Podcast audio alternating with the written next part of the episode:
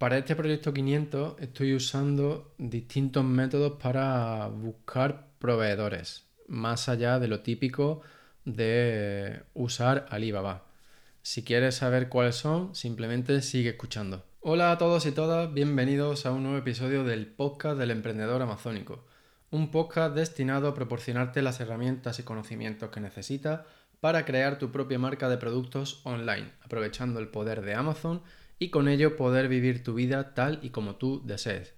Por si eres nuevo en el podcast, mi nombre es Rafa Torrecillas y hoy te traigo la séptima entrega del proyecto 500, una serie de episodios en los que te voy a contar los pasos que voy dando para empezar a vender un producto en Amazon desde cero y con un presupuesto máximo de 500 euros. Así que, empezamos. Oh.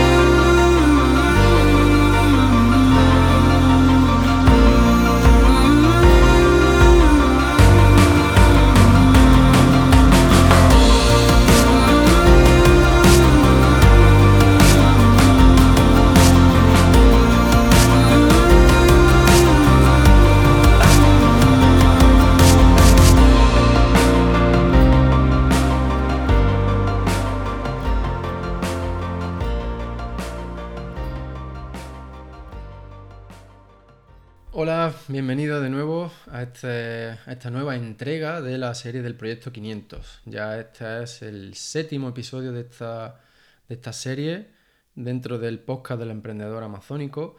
Y bueno, pues como un breve resumen, ya sabes que he encontrado un producto para vender en Amazon que no es ideal, porque bueno, pues como te he explicado en, en el episodio anterior de esta serie, el presupuesto necesario eh, para, hacer bien las cosas debería ser más alto. Pero bueno, como solo tenemos 500 euros y este proyecto es para enseñarte lo que tienes que hacer, qué, tipo de situaciones te puedes encontrar, eh, cómo solucionarlas, etc., pues entonces eh, vamos a hacer las cosas de otra manera. Vamos a recortar en algunos conceptos en los que sí se puede recortar y otros en los que no, se no te recomiendo que recortes. Para entender todo esto mejor y de una manera mucho más gráfica, eh, quiero comentarte que tienes disponible un vídeo eh, en la página de Facebook del emprendedor amazónico.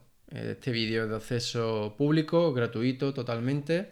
Y bueno, pues te explico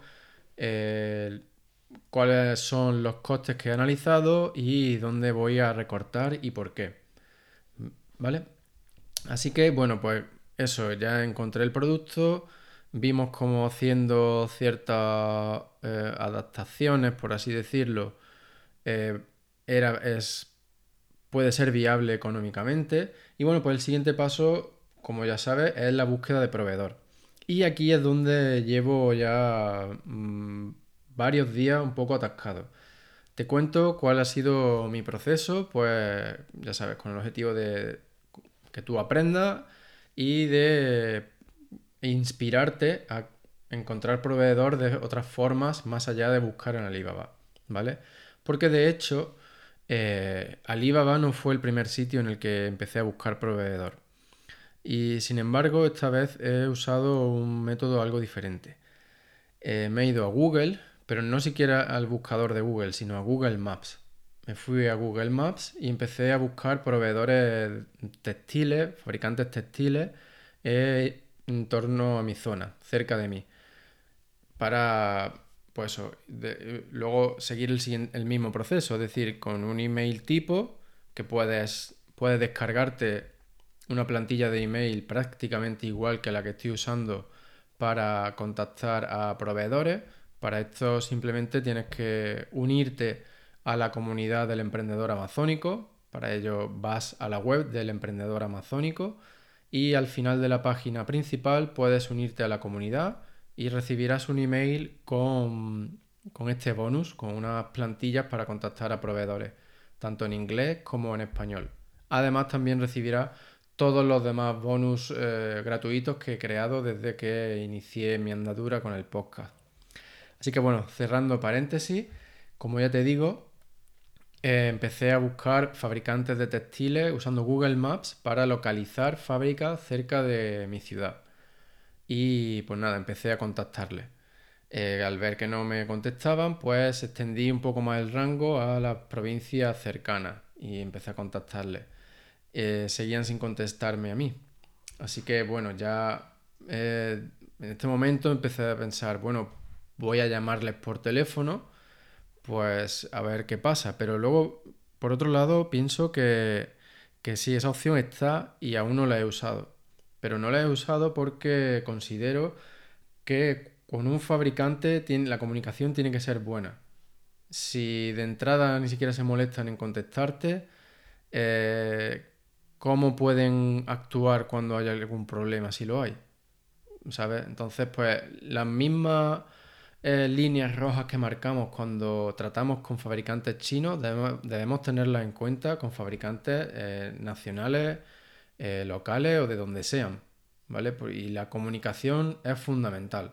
Por lo tanto, si ni siquiera se molestan en decirme no queremos trabajar contigo, no tenemos capacidad, etcétera, etcétera, pues mm, no sé si quiero trabajar con ellos, incluso para un pedido pequeño, como va a ser este inicial para esta marca. Así que, por lo tanto, mm, la opción de llamarles por teléfono está ahí, pero aún no la he ejecutado. Así que lo que hice fue pues ya extender mi búsqueda al ámbito nacional. Usar Google Maps en ámbito nacional eh, me resultaba un poco engorroso y sobre todo que me iba a llevar muchísimo tiempo porque bueno, no tienes por qué saber dónde hay, dónde se acumulan fabricantes de, de textiles, ¿no? Por lo tanto, que va a mm, hacer un barrido de todo un país con Google Maps y además eh, bastante cerca, ¿no? o sea, con un zoom bastante pequeñito, pues para, mm, o bueno, o grande en función de la perspectiva, eh, para que te muestre esos resultados de las fábricas, ¿no? Y que no te enseñe pues a nivel de provincia, por ejemplo. Así que lo que hice fue usar Europages, eh, que es como una especie de Alibaba, pero en versión europea. Em, y contacté a todos los proveedores que me aparecieron ahí, eh, que básicamente todos estaban en, Barcelona. Eh, creo que me contestó uno diciéndome que no hacían, que no trabajaban este tipo de productos y por lo tanto no podían ayudarme. Yo les contesté preguntándoles si conocían a alguien que sí pudiera. Y a eso pues lo que obtuve fueron grillos.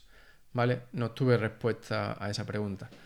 Así que viendo que no avanzaba dentro de España, ahí ya sí empecé a contactar a través de Alibaba. Y al mismo tiempo que contactaba a través de Alibaba, pues también empecé a contactar a proveedores de Portugal. Para contactar a proveedores de Portugal, eh, lo que hice fue usar Google, ya no usé Google Maps, sino que usé Google y me salieron varios directorios eh, de página, entre ellos pues eh, Europages nuevamente y pues al final contacté como a veintitantos eh, fabricantes de textil de Portugal. Solo me han contestado dos y ha sido para decirme que están, hasta, que están a tope de, de producción y que no tienen hueco.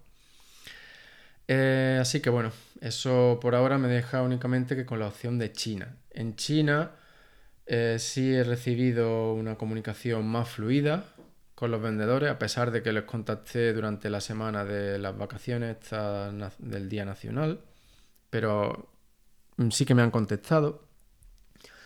Y con China el problema que me estoy encontrando es que mm, el producto que ellos dicen tener en stock está fabricado con materiales sintéticos, es decir, está hecho con poliéster. Y con la investigación que yo hice del producto mm, vi que no pueden ser de materiales sintéticos porque bueno, esto va sobre una cabeza calva y el cuero cabelludo tiene que transpirar y para eso hacen falta materiales naturales. Por lo tanto, los gorritos estos tienen que ser o de algodón o de fibra de bambú principalmente. Y para eso pues los fabricantes chinos me dicen que tengo que hacer un pedido especial con es decir, un pedido eh, únicamente para mí que para eso pues las cantidades mínimas son de 500 a 1000 unidades. Y eso pues ya se sale total y absolutamente del presupuesto de este proyecto. Por lo tanto, sigo buscando, sigo negociando con los fabricantes chinos. Como no quiero quedarme parado, el siguiente paso que he dado ha sido eh, contactar con un agente eh, chino, con un sourcing agent, que es eh, una, un agente que se encarga de, de, buscar el fabricante de este producto para mí. Yo le he dado los requisitos del producto, todos los detalles y esta persona pues busca el producto y si finalmente se hace un pedido se lleva una comisión. Eh, y aparte de eso, pues también lo que he hecho ha sido em, contratar a alguien para que me encuentre a proveedores, a más proveedores en España para empezar. Y ahora voy a extenderlo también a Europa del Este, a ver si ahí tenemos algo de más suerte. Pero bueno, esa es la situación actual. Y eh, como ya sabes, yo aquí te voy a contar siempre todo, lo bueno, lo malo, lo regular. No me voy a guardar ninguna mala experiencia porque es que al final todo forma parte del proceso de emprendimiento, del proceso de vender tu propia marca o de vender productos online. Eh, y sobre todo con un presupuesto pequeño, como puedes ver. Porque si mi presupuesto fuese más alto, habría sido muy sencillo decirle al proveedor chino, oye, pues vale, fabrícame 500 eh, unidades. Y estamos hablando mm, de que a lo mejor el presupuesto habría sido de unos mil, entre 1000 y 1500 euros, ¿vale? Que no estamos hablando de, de ninguna barbaridad más, sino con simplemente contar 1000, 1500 euros, pues todos estos rodeos, todo este trabajo extra que y todo este tiempo nos lo habríamos solucionado. Así que bueno, también eso creo que es importante que lo sepas, ¿vale? Porque tú a lo mejor puedes valorar el hecho de decir, bueno, pues voy a, ahorrar un poco más de dinero para poder lanzar este producto, porque lo voy a hacer de manera mucho más rápida. No voy a tener que dedicar eh, tanto tiempo ni tanto esfuerzo adicional a encontrar un proveedor de este producto. Así que bueno, pero bueno, yo sí lo voy a hacer porque ya te digo, este proyecto es por ti, es para ti, es para que tú aprendas todo, lo bueno, lo malo. Eh, así que bueno, yo con estos, estos 500 euros que voy a dedicar al proyecto son para que todos aprendamos lo máximo posible, sobre todo tú que estás ahí dedicando tu tiempo a escuchar el podcast. Así que bueno, y como nueva muestra de mi dedicación a tu aprendizaje. Si tienes cualquier duda, sea la que sea, puedes enviármela a rafa.elemprendedoramazónico.com o también puedes preguntarme a través de, del grupo privado de Telegram al cual tienes acceso al unirte a nuestra comunidad. Que como ya sabes, solamente tienes que ir a la web del emprendedor amazónico y al final de la página principal tienes el formulario para unirte de manera totalmente gratuita. Y bueno, pues ya sí, antes de despedirme, solamente quiero eh, contarte que a través de Instagram cada vez voy publicando más cosas que normalmente son cosas que no te cuento en el podcast o que mm, te las cuento más tarde, ¿vale? Y no por ningún motivo, sino simplemente pues porque son cosas de, más bien relacionadas con eh, noticias que voy descubriendo día a día, con eh, consejos que aprendo trabajando con mis clientes o en mi marca y que los voy publicando conforme van sucediendo, los voy descubriendo. Y bueno, pues también algunas otras cosas que considero que son más apropiadas para Instagram. También, pues bueno, como es lógico, el contenido es diferente para que no te aburras.